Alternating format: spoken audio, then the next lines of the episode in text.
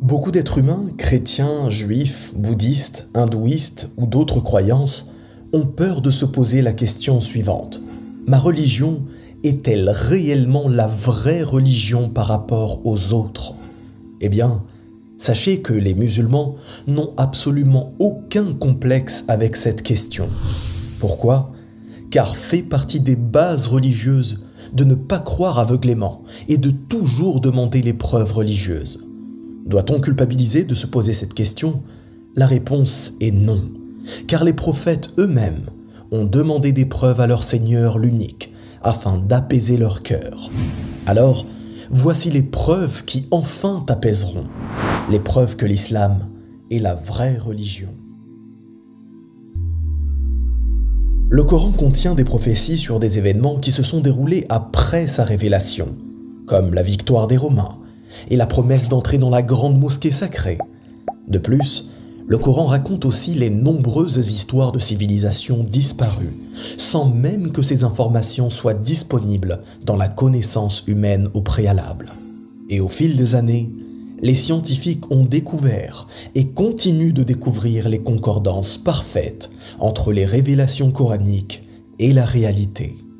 Nous pouvons citer l'embryologie, le cycle de l'eau, l'expansion de l'univers ou l'orogénèse qui désigne l'ensemble des mécanismes de formation des montagnes, qui tous ont été découverts il y a peu de temps, comparé à la révélation du Coran qui date, elle, d'il y a plus de 1400 ans. Cela démontre de façon implacable que le Coran est une révélation du Créateur l'unique, contenant des informations utiles à l'humanité que ce soit dans le passé, le présent ou le futur. Le Coran a été préservé de toute altération, comme le Tout-Puissant l'a dit. Nous avons fait descendre le Coran, et nous en sommes le gardien. Ainsi, le Coran est resté inchangé au fil des siècles, malgré les nombreuses tentatives d'altération par les infidèles, les croisés, les tatars et les orientalistes modernes. Aucun complot n'a réussi à altérer le Coran, ce qui est en soi un miracle. Notre prophète, Muhammad, sallallahu a défié l'humanité tout entière avec ce miracle. Ils n'ont pas pu reproduire ne serait-ce qu'une seule sourate similaire.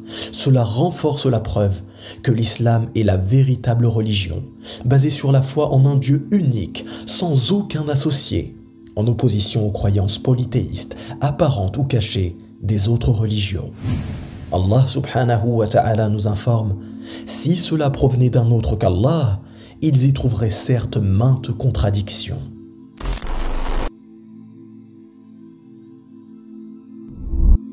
À l'heure où l'on souhaite faire croire que l'islam n'est pas compatible avec une vie sociale et sociétale, il est bon de rappeler que le Code civil que nous connaissons tous aujourd'hui découle en réalité des règles du Coran.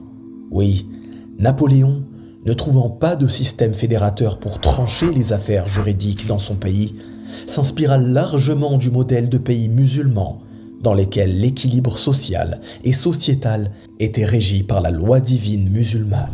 Soyez convaincus que la désinformation au sujet de l'islam est devenue un levier réel pour éviter les phénomènes de masse de conversion. On vous fera croire que la place de la femme est négligée en islam. Alors, qu'aucune loi au monde, jusqu'à ce jour, ne donne la place sublime et légitime que donne l'islam aux femmes. Celle d'un être respecté, estimé, préservé et protégé, à qui ses finances appartiennent à elle seule et pour laquelle le mari a obligation de logement, de nourriture et d'entretien décent. La veuve a une place spéciale, l'orphelin a une place spéciale, le voyageur a une place spéciale et même l'étranger a une place spéciale. Pourquoi croyez-vous que les pays musulmans sont les plus accueillants et les plus bienveillants? Exactement grâce à la religion qui y est présente et aux mœurs qui en découlent. Une autre preuve que la vérité de l'islam réside dans ses lois justes, il autorise le mariage, encourage la charité, interdit l'adultère, interdit l'usure, oblige les riches à donner la zakat aux pauvres, permet de manger certains aliments et en interdit d'autres qui sont nuisibles. Ces lois répondent aux besoins des êtres humains et les guident vers le bien. L'islam équilibre les besoins de l'âme et du corps sans heurter la foi et la raison. Il encourage tout ce qui est bénéfique pour l'esprit et interdit ce qui est nuisible. L'islam s'aligne alors sur la morale et la raison.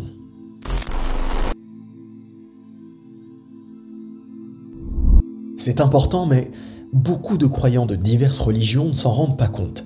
Mais l'absence de sens, d'évidence, d'équilibre, de logique et de cohérence fait qu'il n'est pas rare d'observer une frontière énorme entre la théorie et la pratique. Beaucoup se réclament même d'une religion sans jamais n'avoir pratiqué. Pourquoi? Car le système de pensée humain fonctionne ainsi. En l'absence de conviction, le corps ne suit pas. Ainsi, certains ne savent même pas pourquoi ils prient ou qui ils prient. Pire encore, ils ne savent même pas pourquoi ils ont été créés et pourquoi ils sont sur Terre.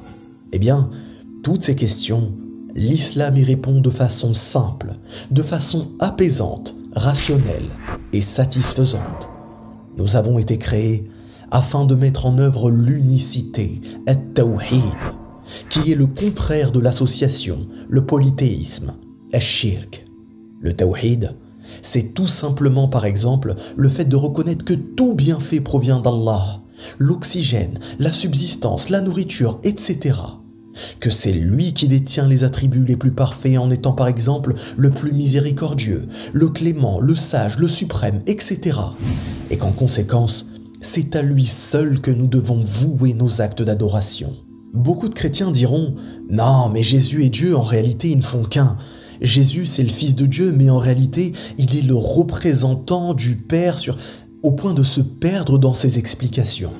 Non, il n'est pas accepté que l'on associe le Seigneur à qui que ce soit, ni à quoi que ce soit, et ce, pas même à un ange comme Gabriel, ou pas même à un prophète comme Jésus. Autre exemple, avec la religion hindouiste, j'ai personnellement parlé à un hindou lors d'un voyage en Asie qui m'expliquait qu'en réalité, il ne croyait qu'en un seul Dieu, mais que la symbolique voulait que ce Dieu se décompose en plusieurs sous-divinités pour mieux les comprendre. Encore une fois, l'unicité n'y est pas, et il n'est pas accepté de vénérer des divinités extraites d'un Dieu unique, non. Pour le judaïsme, c'est la même chose. Si l'on prend les courants les plus orthodoxes, on y trouve des croyants qui invoquent et prient des érudits morts en demandant leur intercession vis-à-vis de leur Seigneur. D'ailleurs, ce que l'on appelle Emunat Tachamim, qui veut dire la foi dans les sages, implique que chaque juif pieux doit se donner un rabbin qui guidera sa vie dans les moindres détails. De même, tout rabbin réfère lui-même à son propre rabbin, et etc. jusqu'en haut de la pyramide. L'islam n'a aucun intermédiaire. Personne ne dicte la vie du musulman. Le croyant s'adresse directement à son Créateur, à son Seigneur, celui qui gère absolument toutes choses, Allah subhanahu wa ta'ala. Pas de clergé, pas de hiérarchisation. Le simple fidèle qui vient à la mosquée peut être bien plus érudit et plus pratiquant que l'imam lui-même. Personne n'est jugé sur ses apparences, En conclusion, Allah subhanahu wa ta'ala nous informe Aujourd'hui j'ai parachevé pour vous votre religion et accompli sur vous mon bienfait et j'agrée l'islam comme religion pour vous. Si tu doutes encore de la véracité de l'islam, je te donne un conseil très simple pour que ton cœur s'apaise. Peu importe ta religion, peu importe ton origine ou tes choix de vie, dès maintenant, Renseigne-toi sur le tawhid, l'unicité, et fais-le en recherchant dans ton cœur la satisfaction de ton Seigneur que tu ne connais peut-être pas encore. Renseigne-toi sur les dangers des porte-bonheur, de l'horoscope, des prières aux étoiles ou aux saints ou aux ancêtres qui sont en réalité interdits et dangereux pour ton cœur. Renseigne-toi sur les attributs et les noms de celui qui t'a façonné, Allah ton Seigneur, celui qui gère la pluie, la neige, les saisons, jusqu'au moindre battement de ton cœur. En te renseignant sur le tawhid, l'unicité, tu verras les changements dans ta vie. Tu verras que ton cœur sera apaisé, que ta façon de voir les choses changera totalement. Et peu importe que tes parents ne soient pas dans la religion ou non croyants, tu les aimeras deux fois plus, dix fois plus ou même cent fois plus, car tu sauras quelle place ils ont en réalité dans ta vie. J'espère sincèrement n'avoir heurté aucun d'entre vous, quelle que soit la religion. Mon seul but étant, je l'espère, de t'apaiser et de voir que ta vie a changé et qu'Allah t'a accordé le plus grand des bienfaits, qu'est la guidée. Je te dis à très bientôt, Inch'Allah. Wallahu a'lam. Barakallahu fikum. Wassalamu alaykum wa rahmatullah.